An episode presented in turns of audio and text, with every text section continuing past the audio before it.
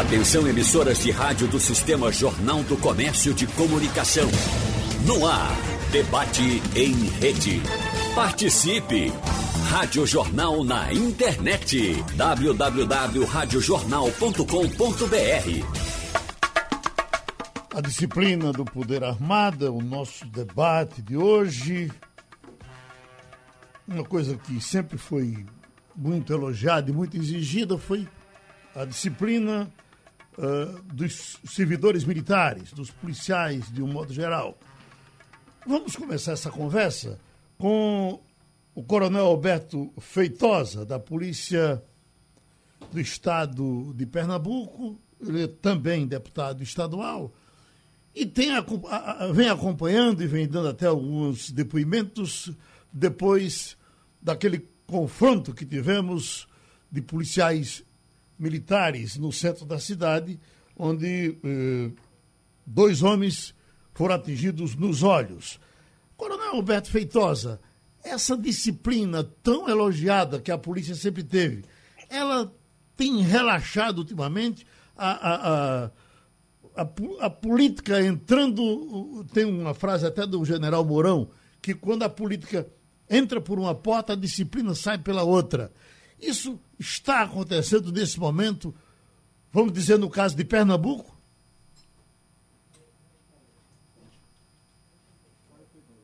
Oi? Caiu, Humberto Feitosa. Esse negócio, eu vou morrer e não me acostumo com isso. Vamos então, então, para o doutor, o nosso Raul Juckman, para é, é, conversar com ele em cima desse aspecto. O que está se falando, uh, ministro Juckman, é de espécie de populismo militar que estaria sendo praticado pelo presidente da República, Jair Bolsonaro. Não teria sido um, exemplo como, como policial militar, não teria sido um exemplo de disciplina e de que eh, agora, como presidente da República, estaria se aliançando, se insinuando demais para as polícias militares de todos os estados. São algumas críticas que surgem eh, no Brasil todo tratando disso, e eu lhe pergunto se o senhor também acompanha essas críticas que são feitas ao presidente da República. É, bom dia, Geraldo, bom dia, ouvintes, bom dia, meu estimado senador, sempre senador Cristóvão Buarque, meu companheiro de outras eleições, Coronel Alberto Feitosa, que tenho o prazer aqui de de reencontrar. E, sobretudo, dar bom dia a você, Geraldo, e parabenizar um estampado, o estampado da sua camisa. É está realmente muito floral, está muito bonito, inclusive nas cores do seu time, o Santinha, né? Uhum. preto, vermelho e branco. Né? Eu, sou, eu, sou, disciplinado. Um ah, abraço. Muito bem. Ok? É, vamos lá. A, a, minha visão é de que o, o que aconteceu em Pernambuco foi algo que discrepa da disciplina e da hierarquia da nossa polícia militar, que tem uma tradição exatamente nesse sentido. O que houve ali não é justificável na medida que você tinha um protesto legítimo e pacífico. O que houve foi um excesso de emprego é, é, de força, tá certo? injustificado, e por isso mesmo levou a que o governador Paulo Câmara afastasse o secretário de Segurança Pública, que eu não vou negar, eu gostava dele, e acho que era alguém que vinha exercendo um bom trabalho, e também o comandante da PM, e me parece que 16 policiais que se encontram exatamente, é, é, é, Geraldo, é, dentro de um processo de um inquérito que foi aberto. Então, as medidas foram tomadas com relação àquele inaceitável excesso ocorrido. O que preocupa é que aquilo que aconteceu não se transforme num exemplo para outras polícias no tratamento de manifestações de oposição democráticas, pacíficas e ordeiras, não é? pelo país afora. E acho que o presidente Bolsonaro ele tem de fato procurado cativar as, as polícias militares. Isso, em princípio, não há nenhum problema. Mas se isso leva a que elas venham, por exemplo, ou parte delas, não acredito que enquanto instituição elas entrem nisso, mas que possam ocorrer distúrbios nas eleições de 2022, isso sim preocupa-nos muito. Essa é a minha opinião a respeito da pergunta que você me fez. Então, já temos a, a possibilidade de falar tranquilamente com o Coronel Feitosa, ele está vendo isso aqui de perto, pode entrar nessa conversa com a gente. Pois não, Coronel? Acho que o seu microfone está fechado. Vamos lá, estava fechado mesmo. É, bom dia, Geraldo Freire, um prazer enorme lhe reencontrar. Bom dia, meu colega aí de caminhadas políticas, que eu tenho muito respeito, ex-ministro Raul Jugman. É um prazer, senador Cristóvão Buarque, participar é, com o senhor nesse debate. Encontrei a, pessoalmente apenas uma vez, quando recebi aqui no Recife, quando era superintendente do aeroporto de Guararapes, mas tem muitas boas referências do senhor, do seu colega de Senado, José Jorge. Geraldo, estou à disposição e vamos aí então ao debate e às perguntas.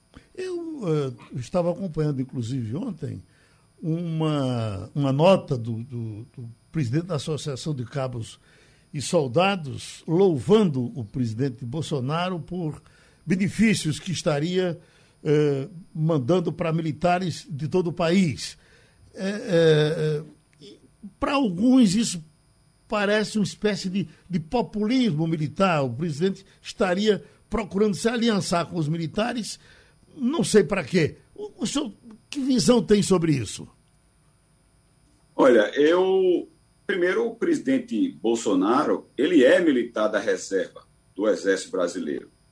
Não vejo nas suas ações é, nenhum aceno do ponto de vista político eleitoreiro voltado para as polícias militares ou para as Forças Armadas. É o que, na verdade, a gente tem que reconhecer que durante muito tempo os militares, os policiais militares, militares das outras é, organizações e corporações, eles tiveram um pouco e um tanto quanto esquecida. Eu, eu, a referência que eu faço, inclusive, com relação a isso, é a própria reforma da Previdência, onde pela primeira vez, é, constitucionalmente, a Polícia Militar é, Força Auxiliar do Exército Brasileiro e todas as vezes é, medidas congressuais que tinham como é, foco a vida da categoria, a carreira, a questão previdenciária, elas eram tratadas separadamente.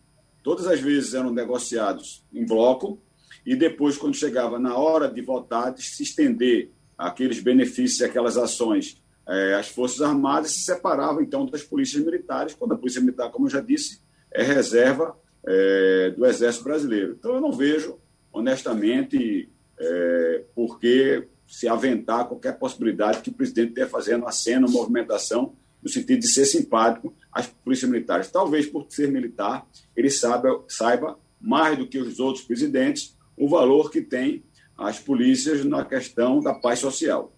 O doutor Cristóvão Buarque foi governador, conviveu com, com polícia, conviveu com todas essas estruturas, sabe da necessidade da, da, da, da disciplina, que é, é, realmente muito importante para todo mundo. E aí eu lhe pergunto, uh, uh, doutor Cristóvão, quando a, a gente observa um, um, um, desejo de aproximação maior do que dos outros presidentes tiveram com os policiais militares no Brasil todo, isso lhe preocupa? Me preocuparia, eu quero cumprimentar meu querido e pessoa que admiro tanto, Raul Jungmann, e ao coronel, é um prazer estar com o senhor. Não me incomodaria se fosse feita em nome do Estado. Mas o presidente tem usado muita expressão de meu exército.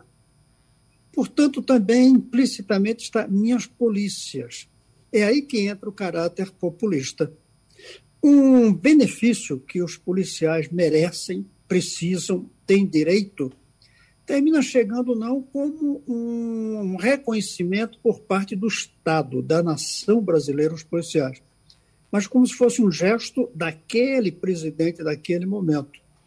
Inclusive, como o coronel mesmo levantou, por ser militar, ele também, o ex-militar, embora tenha saído do exército de uma forma que não lhe permitiria dizer-se militar mais. Foi praticamente expulso. Então, eu me preocupo não é com os benefícios que ele dá à polícia, é com a tentativa de aparelhamento ao vincular o benefício a ele e não ao Brasil, não à nação. Eu fiquei conhecido no Distrito Federal como um governador que foi extremamente positivo para os policiais.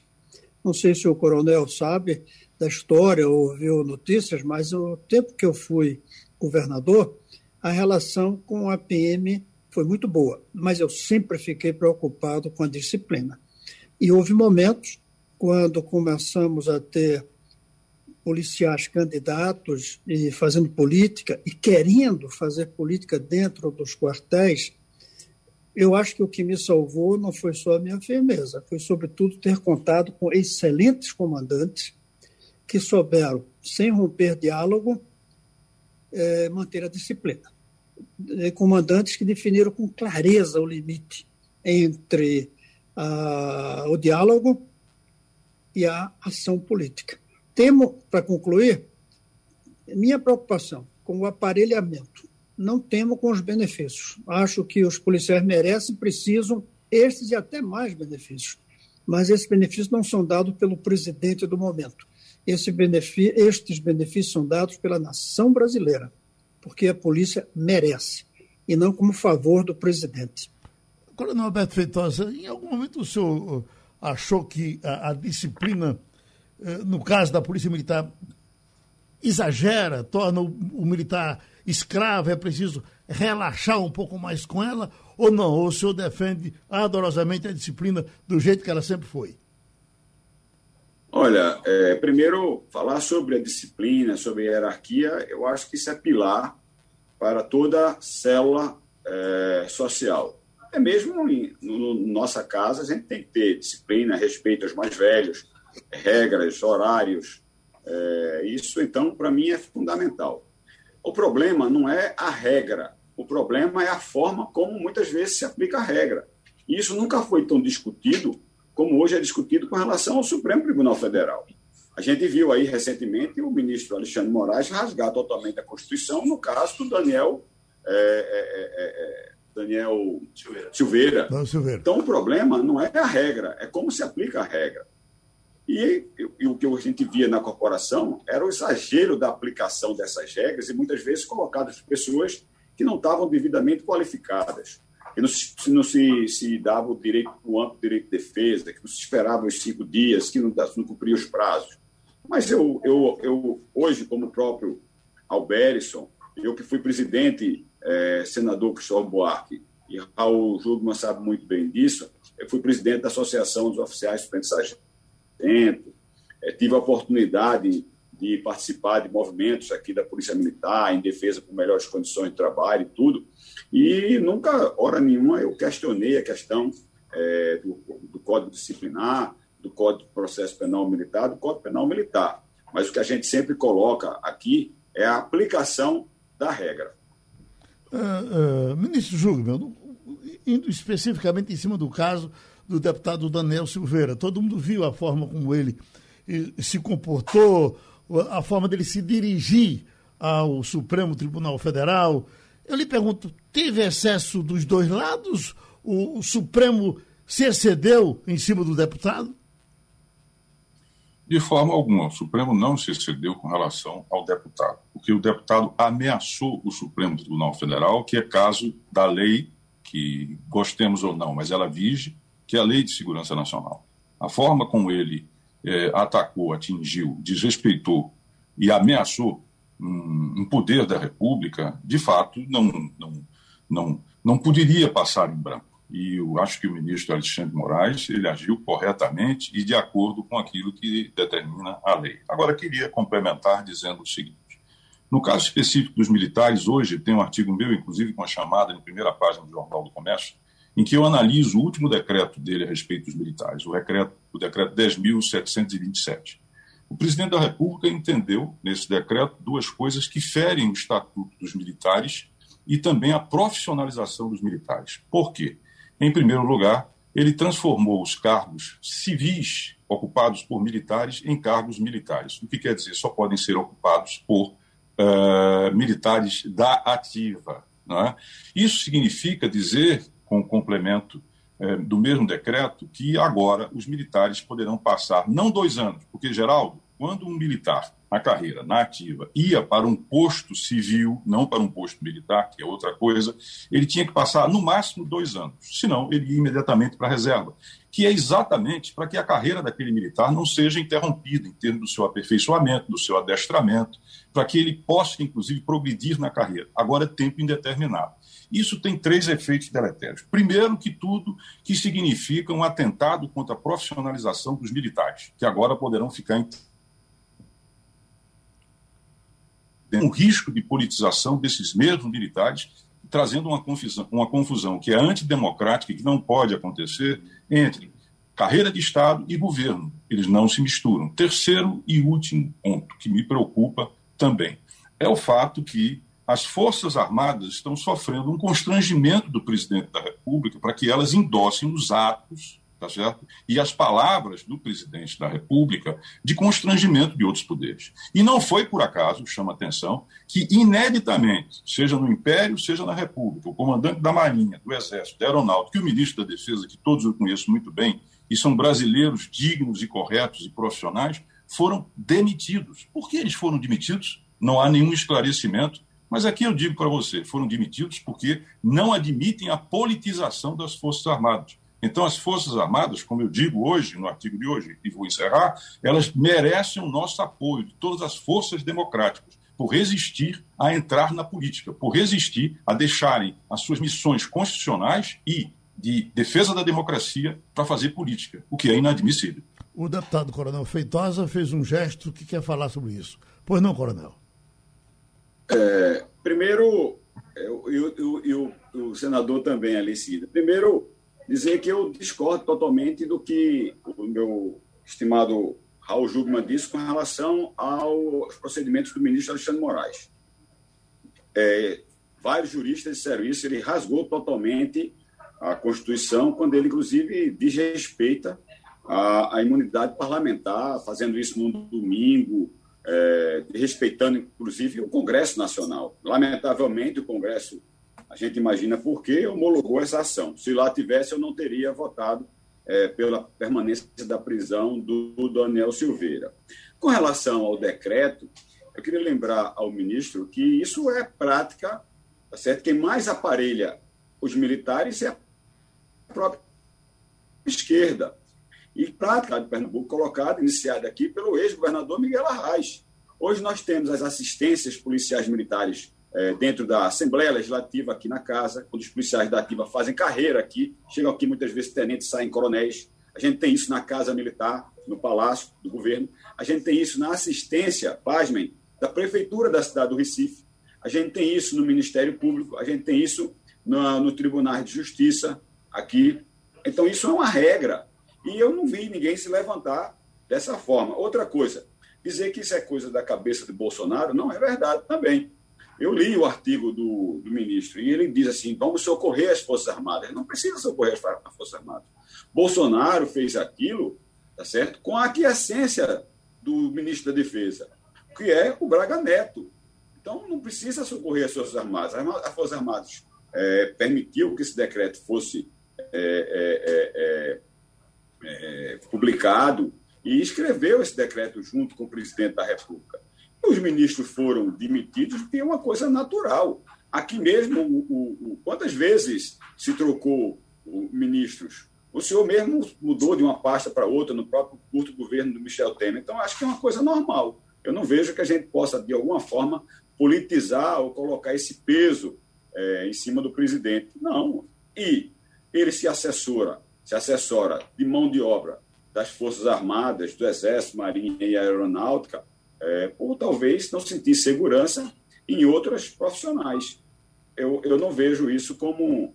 Agora, não vejo também como boa prática. Eu fui militar, acho que não, realmente não cabe, talvez ali, uma permanência muito longa. O militar tem que dar dentro da sua caserna. A gente pode até dialogar mais sobre isso, mas colocar esse peso, que houve aí uma interferência, quer, quer, não, isso foi feito em comum, em comum acordo com as Forças Armadas. O senador Gustavo pediu a palavra, pois não, senador? Primeiro, eu quero dizer que fiquei é, satisfeito com a última, ou as últimas frases do Coronel Feitosa, quando ele diz que pessoalmente acha que não é uma boa prática. Mas eu vou mais longe, Coronel. Eu estou de acordo com o Raul Jungmann. Eu creio que, do ponto de vista do funcionamento do Estado, não é correto. Porque, primeiro, fere a imagem das instituições militares que nós temos que tratar como algo sagrado. obviamente, ponha aspas, se quiser, na sacralidade. E essa convivência, essa promiscuidade está depredando a imagem. Hoje eu vi um jornalista na televisão dizer uma coisa chocante, mas que não é tão absurda. Ele disse: existe o exército de Caxias e o exército de Bolsonaro.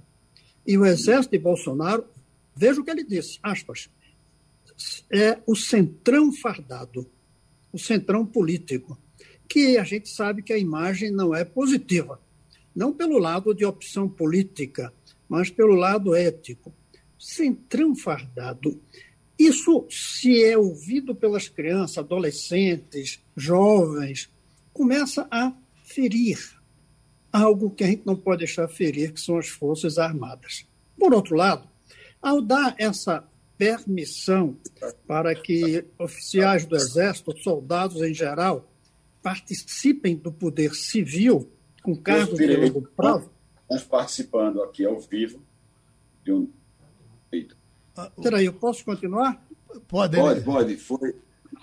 Tá bom. Pois não. Então, ao criar essa, essa mistura com tantos, tantos militares em cargos públicos, que o senhor fez bem denunciar se tem governo de esquerda fazendo, fico satisfeito que denuncie, não acho uma boa prática. Se nós fizermos isso, nós estamos aos poucos invadindo a atividade civil.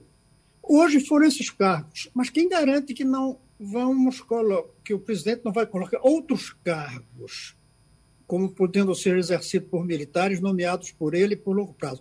E quando isso chegar à reitoria de universidades, Pode dizer que é um extremo, tudo bem, não vai chegar a ser. Mas acende uma luz. Isso não é bom para as Forças Armadas, portanto, não é bom para o Brasil.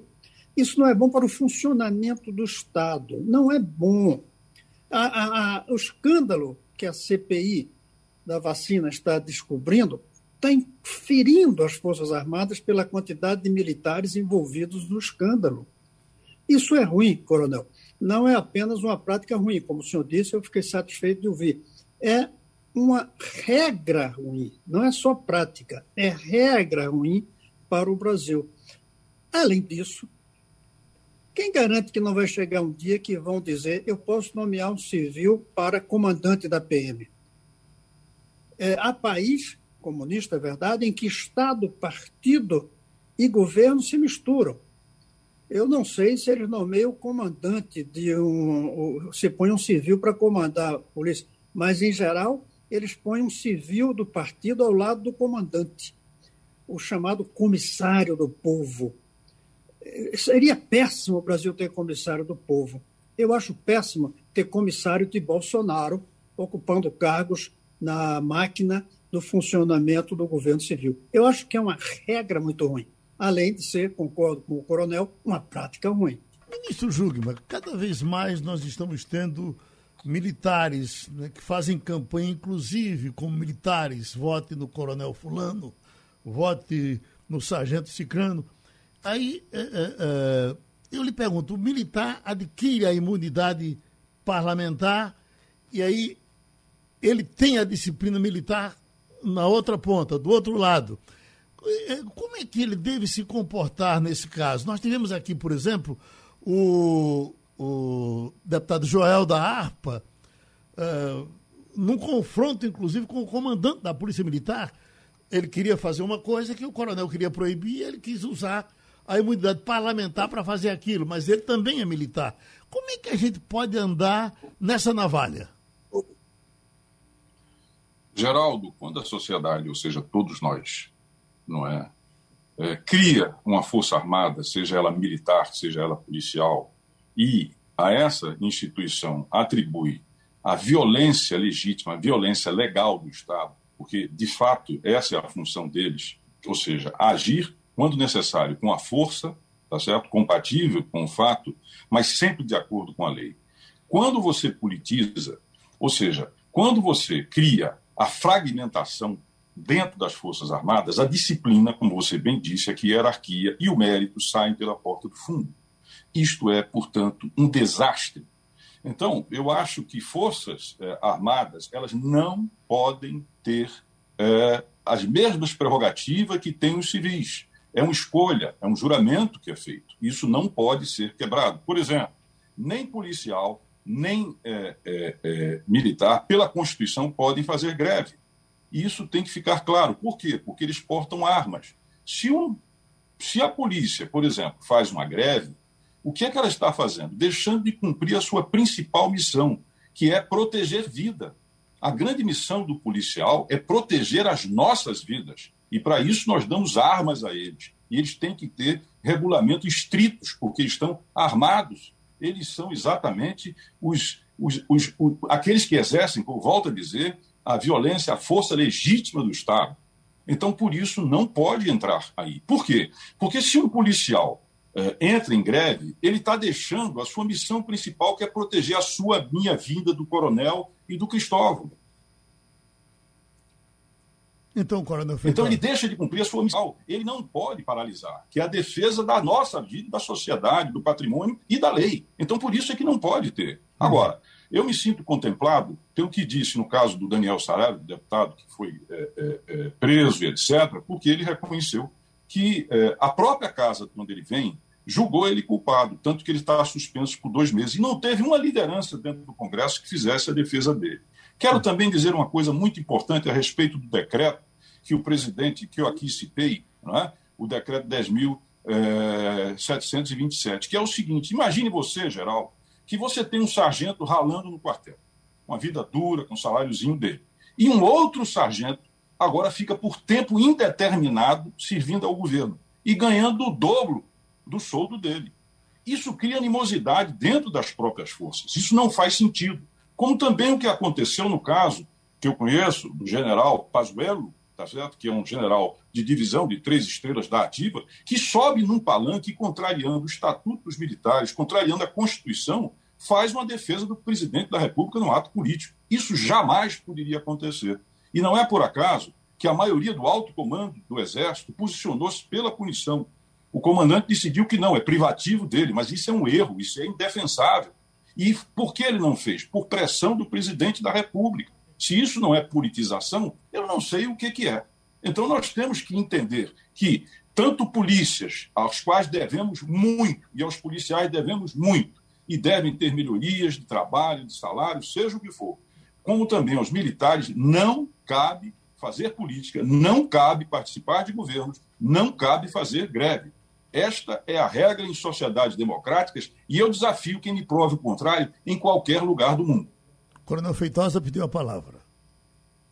Bom, primeiro, eu sou novamente obrigado a concordar que nenhum cidadão gosta de ter uma polícia ou qualquer profissional, seja de qualquer categoria, fazendo greve.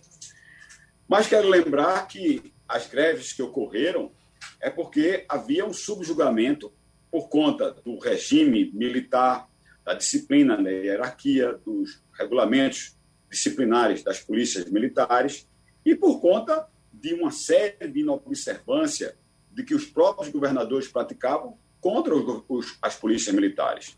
Então, a polícia militar, naquela hora, que era defensora da lei e da ordem, eu escrevi até um artigo à época disso, 97, que, é que ela via ordens de grevistas de todas as categorias, manifestações de sem terra, manifestações de outros grupos, seja lá organizados que fossem, iam para frente do palácio, conseguiam tudo. E a polícia aqui, é, senador Cristóvão Buarque, eu sei que o senhor não tratou a polícia aqui como a, polícia, a polícia de Brasília, como a polícia daqui foi tratada, e a polícia aqui empurrando veículos por falta de combustível, veículos velhos, é, coturnos rasgados, roupas, fardas que não eram é, fornecidas, fardas surradas, é, soldado tem que vender picolé nas ruas, é, não tinha munição nos quartéis, soldado tem que sair do horário de expediente para ir, paz, meus senhores, para o lixão. Então, isso aí, alguma hora, vai estourar. E o caminho que os policiais viram, como cidadãos, como pai de família, foi fazerem greves. Brasília não fez greve, é, ou se fez na época do senhor, não, não, me recordo. Com relação ao que o ministro Raul Jurman, é, ex-ministro Raul Jurman diz, é, ele é muito duro quando ele fala desse episódio do Pazuello. Mas eu quero lembrar ao ministro, que nós acompanhamos os fatos e ao longo da história contemporânea também, que ele não foi tão duro quando o atual ministro é, o atual vice-presidente e o general Mourão, que era comandante militar do Sul, se rebelou contra o presidente é, e fez falas. E ele era ministro, ele teve a oportunidade ali de punir severamente e exemplarmente o general Mourão e não fez. Então, não sei por que tanta cobrança com relação agora a essa questão do Pazuello. E depois, Geraldo, eu gostaria de voltar à questão do dia 29 aqui, que é um, já como a gente está tratando de um, de um tema, é, numa entrevista aqui em Pernambuco, era importante que a gente pudesse voltar todos os fatos ocorridos é, no dia 29 com emprego, é, na, minha, na minha visão, inadequado do batalhão de choque, e que até então o governador está em silêncio. E um comandante-geral, ele não foi demitido, não, ele se demitiu e que o secretário também de Defesa Social, um policial federal, também se demitiu. E que se passou mais de um mês, eu pedi uma CPI aqui na Assembleia, aos partidos de esquerda, PSOL, PT, PCdoB, se negaram a assinar a CPI e fizeram uma carta pública. Então, gostaria também de ouvir a, a opinião do ex-ministro Raul Júnior com relação a isso e do ex-governador e ex-senador e ex-ministro é, Cristóvão Buarque. Bom, o ministro Cristóvão Buarque está pedindo a palavra. Pois não, uh, senador? Eu quero quero fazer um comentário em relação ao que disse o coronel Feitosa. É o seguinte: para mim, o senhor tem razão, uma greve de professor é capaz de causar mais mal no longo prazo do que uma greve até de policiais. Toda greve traz prejuízo. Por isso, aliás, que elas são feitas para que os responsáveis para barrar o prejuízo é, atenda a reivindicações. Só que uma greve de operários da indústria automobilística vai deixar com menos carro nas vendedoras. Isso não vai criar grande problema. De médico, de professor, vai. E a gente tem que pensar como evitar essas greves. Não proibi-las, eu faço o que eu dizer, mas evitá-las. Agora, tem uma diferença, Coronel, é que eles não são armados. É, mesmo o MST, se estava com arma, era arma ilegal tinha que ser desarmado. Não pode deixar que o MST seja um movimento armado. Isso seria uma tragédia para o país. Mas os policiais militares são obviamente armados. E eu me pergunto até se os policiais civis, que não são militares, mas se eles devem ter direito à greve, uma vez que ela é uma polícia também armada. Há uma diferença, Coronel, entre greve de desarmados, não falei nem civis, e greves de armados, nem falei militares. Esse é o problema. Greve de armado é extremamente arriscado para o bom funcionamento da sociedade. Agora, nós tivemos, eh, Coronel Feitosa, uma greve de militares aqui no, no, no Recife, uh, acamparam na frente do palácio e atiraram contra o palácio do governo. O senhor se lembra disso, né? Me lembro perfeitamente, isso foi na greve de 2000. É, não é me eximindo de responsabilidade. Dessa greve eu não fui o líder. É, a, liderança dessa greve era da Associação dos Cabos Soldados. Nessa época eu estava, é, eu continuava na Associação dos Oficiais e os oficiais não participaram dessa greve. Mas quero dizer também que o, o, ali o acirramento não se deu por parte dos grevistas. O acirramento se deu principalmente e sobretudo pelas falas do então governador, hoje senador da República, é, Jarbas Vasconcelos, que não só fez falas afrontando os grevistas, como também colocou placas de outdoor que estimularam a greve com o intuito de eleger, na época, o prefeito que ele apoiava, doutor Roberto Magalhães. Ele colocou os outdoor, que quando eu vi os outdoor nas ruas, eu disse, pronto, se eu tinha alguma dúvida e estava lutando para que aquela greve de 2000 não ocorresse, a greve agora vai é, ocorrer. Vou, vou, dizer, vou lembrar a Raul Jugman e vou dizer ao senhor, é, senador Michel Buarque, o outdoor dizia assim, aparecia uma foto de um policial e borrada a imagem do doutor Arraes. Dizia assim, greve de polícia e Arraes nunca mais. Então isso aí aflorou, tá certo, de forma é, na, nas corporações, e aí eles viram realmente que estavam incomodando, que influenciariam no pleito, e aí a greve eclodiu dois dias depois. E aí ficou esse clima ainda acirrado. Não sei se aí os marqueteiros diziam que se mantesse o acirramento ajudaria o candidato que seria apoiado pelo então governador Jair Vasconcelos, e aí deu esse confronto. Nas demais ocasiões não houve tiroteio, e digo mais, o que nós orientávamos aos policiais é que eles fossem desarmados para qualquer ato, não só dentro das reuniões, das assembleias, das associações, como também é, em atos, principalmente atos de rua. E chamamos o ex-ministro Raul Jungmann. Pois não, Geraldo? O, tem duas... Geraldo, você me ouve? Estamos ouvindo bem. Bom, eu queria, em primeiro lugar, fazer é, algumas correções a respeito da citação do, do coronel Feitosa a respeito do, do general e hoje vice-presidente Mourão. Quando ele é, quebrou a disciplina é, é, é, que, que ele citou foi e perdeu o Comando Sul, isso se deu durante o governo Dilma. E ele foi punido, coronel. Ele perdeu o mais importante comando do Exército Brasileiro, pelo número, pelo efetivo, pela capacidade, a letalidade, que é o Comando Sul. Ele perdeu o comando, ele foi punido. Tá em segundo lugar, quando ele, já no governo Temer, ele é, torna,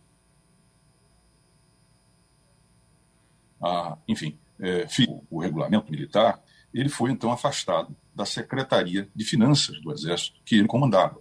Então, é preciso deixar bem claro, não há nenhum prazer nisso. Eu tenho, inclusive, uma ótima relação com o vice-presidente da República, mas são fatos. E aqui é preciso narrar. E eu entendo que o senhor, evidentemente, no bojo de tantas notícias, o senhor faça algum tipo, enfim, como todos nós fazemos, algum tipo de confusão. Mas é isso, efetivamente, o que aconteceu.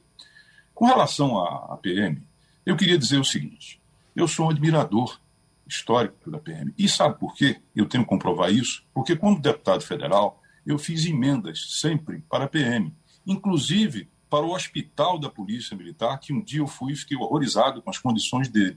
Eu entendo essa situação toda, coronel, que os policiais em alguns momentos vivem. E eu sou solidário com isso. Eu tenho com muita honra uma medalha que me foi conferida pela Polícia Militar durante o governo Carlos Wilson, e tenho uma outra medalha que me foi concedida pelo Conselho dos Comandantes dos Policiais Militares do Brasil, com muitíssima honra.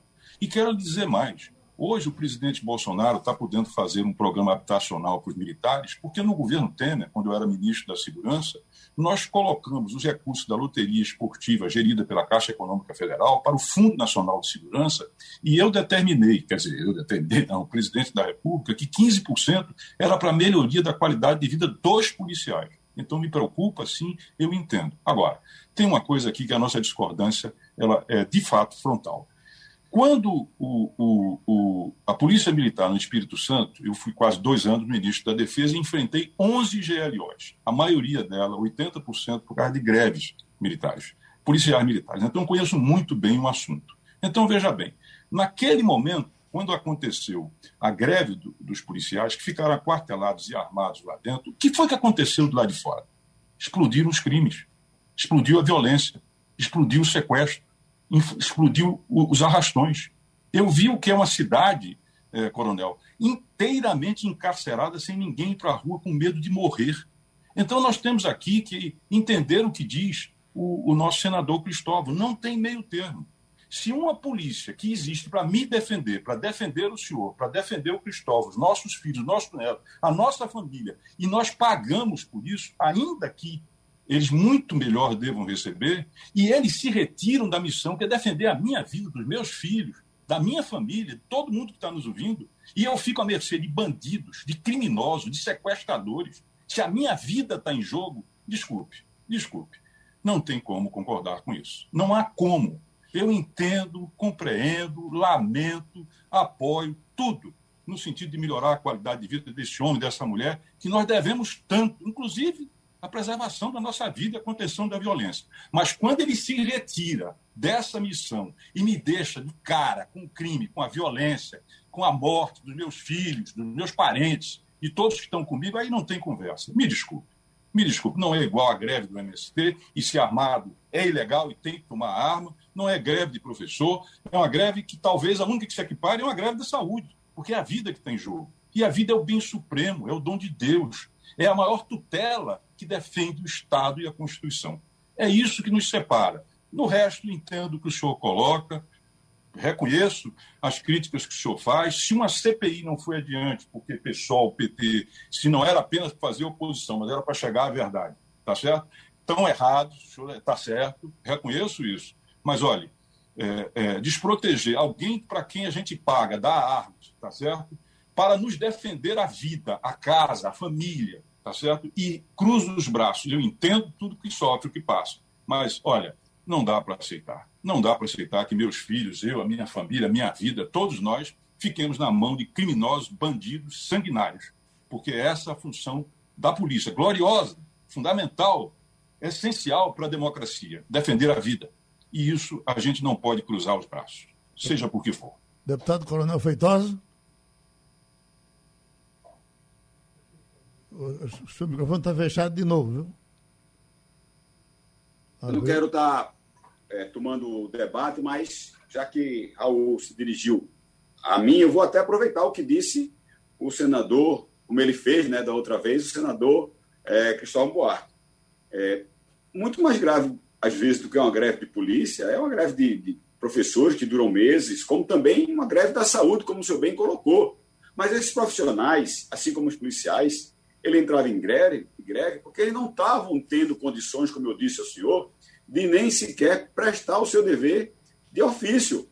Quero lembrar, como eu disse, que tinha policiais, eu me lembro de um soldado chamado soldado Ronaldo, eu era tenente nessa época, capitão nessa época, e ele me pediu, porque a época tinha que sair fardado do quartel, para sair sem uniforme, porque ele ia sair dali, ele tinha cinco filhos, ele ia sair dali direto para o lixão da Muribeca. O lixão da Muribeca, senador, é onde se deposita todo o lixo da região metropolitana. Então, ele ia sair do lixão da Muribeca para lá colher lixo e vender para poder dar o sustento à sua família. O soldado ganhava naquela época cerca de 200, 240 reais.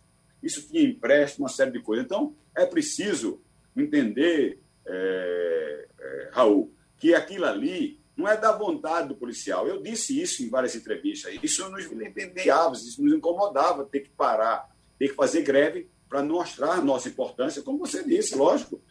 Na hora que os, os, os, os policiais que têm o dever de proteger se aquartela, aí sim, é verdade. As pessoas ficam aprisionadas dentro da sua residência. E é preciso, muitas vezes, que governantes que não tenham essa visão, vendo essa cena, eles entendam o valor da Polícia Militar. Não estou aqui fazendo apologia nem defendendo a greve, estou aqui mostrando a situação que levou aqueles que têm a orientação da hierarquia, da disciplina, do respeito à lei e à ordem, ter que vir, se violar, se, se é, contrariar, do ponto de vista das suas premissas e que, que balizam a sua formação e ir para as ruas para poder pedir condições de trabalhar e de sustentar suas famílias. Por isso, e os policiais militares aqui em Pernambuco fizeram nas duas ocasiões. E é preciso que o senhor entenda isso. Com relação ao apoio que o senhor deu ao hospital, agradecemos por demais. Eu quero até combinar para a gente voltar ao hospital, porque no último domingo faleceu um colega meu de turma por total é, incapacidade de funcionamento do hospital da polícia. E é muito importante que o que o senhor fez, dando emendas parlamentares para o hospital da polícia, eu, hospital da polícia, eu faço isso, que outros façam também, mas que a gente possa, mais do que isso, cobrar do governador Paulo Câmara que cumpra mais esse papel, porque daqui a pouco pode haver uma outra greve é, é, com relação ao hospital da polícia. Senador Gustavo Buarque, cada vez mais quero, as bancadas militares estão... Dizer... Pois não, fica à vontade. Pois não, senador? Quero dizer ao coronel, eu quero dizer ao coronel que eu sofro com greve de professor, mas eu temo greve de polícia. É diferente. Eu sofro pensando no futuro do Brasil com crianças sem aula, mas eu temo com as ruas sem polícia. Além disso, eu temo porque eles são trabalhadores armados. E trabalhadores armados, para poderem ter o direito à greve, teríamos que fazer uma reforma para desarmar a polícia. E desarmar a polícia, a gente sabe que não é positivo para a segurança. Tem países em que a polícia não usa arma, mas isso aí são países muito civilizados, onde há 200 anos o professor não faz greve e houve aí uma formação muito boa de todos os adultos de hoje. Então, o problema é a especificidade do trabalhador armado e sua, sua possibilidade de fazer greve e também da importância da PM na rua no momento preciso. O professor, se se ausenta da sala de aula, sacrifica o futuro do Brasil e daquelas crianças. Mas o policial que se afasta da rua, ele sacrifica a segurança naquele instante e permite risco de vida imediato. Quanto aos médicos, estou de acordo com o senhor que também é uma situação especial, greve nos hospitais. Mas em casos extremos, o governo pode dizer: está havendo greve no sistema de saúde. Vão, procure o sistema privado que o governo paga depois ao setor privado. Isso é possível. Isso é impossível com a segurança. Com a segurança, se o policial não fizer o trabalho, nós não temos como recorrer ao setor privado para nos proteger. Ministro Jugman, as bancadas que cada vez mais aumentam com policiais, militares, civis, delegados, etc., é, é, tem ajudado de alguma forma a, a disciplinar de forma positiva esse poder que a gente tanto respeita e tanto quer no Brasil? Eu queria agora, é, é, já que nós estamos no final do. Mas não é no final do programa, mas uhum. é, é, convergir com posições do Coronel Feitosa e também do Cristóvão, que é o seguinte: a politização da PM promovida pelos governos não é só esse que aí está. São os governos Brasil afora, é algo a ser definitivamente afastado.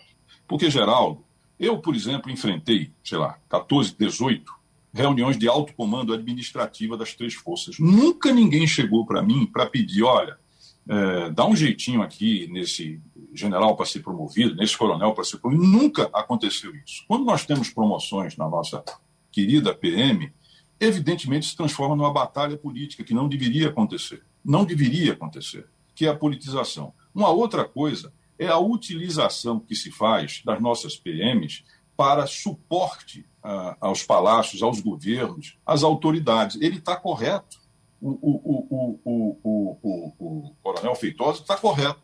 Eu, por exemplo, tenho dito, Geraldo, o tempo todo, que é inadmissível que o Congresso Nacional seja irresponsável ao ponto de não votar uma lei exatamente regulando a presença eh, de militares da ativa no governo. Isso é responsabilidade do Congresso Nacional. Como também cobra aqui a responsabilidade da Alep para regulamentar a presença de policiais em atividades do governo. É excessiva. O, o, o que acontece hoje com os órgãos é, é, é, é, dos, dos, diversos poderes, legislativo, judiciário, executivo, em Pernambuco, e não é de agora, é absolutamente inadmissível. Isso gera a politização e o afastamento do militar, do seu aprimoramento, do seu adestramento. Então, que a Alep vote é, é, uma lei exatamente estabelecendo isso, regulamentando isso. Não, é? não pode ficar por tempo indeterminado, não pode ter essa quantidade. Isso não pode acontecer. Isso é péssimo também para os serviços que são prestados, como também gera animosidades dentro da própria força e, de fato, não, não ajuda no aprimoramento delas. Então, nesse sentido, eu acho que tanto o Congresso Nacional como também, Geraldo, a Alep, precisam disciplinar exatamente isso, restringir isso ao máximo, tá certo? porque são funções que podem ser exercidas por outras corporações. Não é preciso utilizar, tirar homens da rua para a defesa, para o enfrentamento da criminalidade, para ficar servindo de estafeta, muitas vezes, para cima e para baixo de outros poderes, outras instituições. E, por fim, acho o seguinte: militar que é candidato, ele tem que se afastar com, das suas funções seis, sete, oito meses antes, ou talvez um ano, é uma questão a se discutir. E também, se ele vai para a política e se elege, na volta ele deve ir para a reserva. É a minha posição, talvez radical. Vamos discutir. Mas, de fato, eu acho que isso contribui muito, e acho que isso aqui nos reúne a todos, que é despolitizar, respeitar, fazer com que o policial tenha orgulho, tenha autoestima da sua carreira e isso inclui que eles não sejam utilizados como estão sendo utilizados, tanto no plano federal como também no plano estadual. Muito obrigado, senhores. Debatemos o poder armado. Sugestão ou comentário sobre o programa que você acaba de ouvir, envie para o e-mail ouvinte@radiojornal.com.br ou para o endereço Rua do Lima 250, Santo Amaro, Recife, Pernambuco.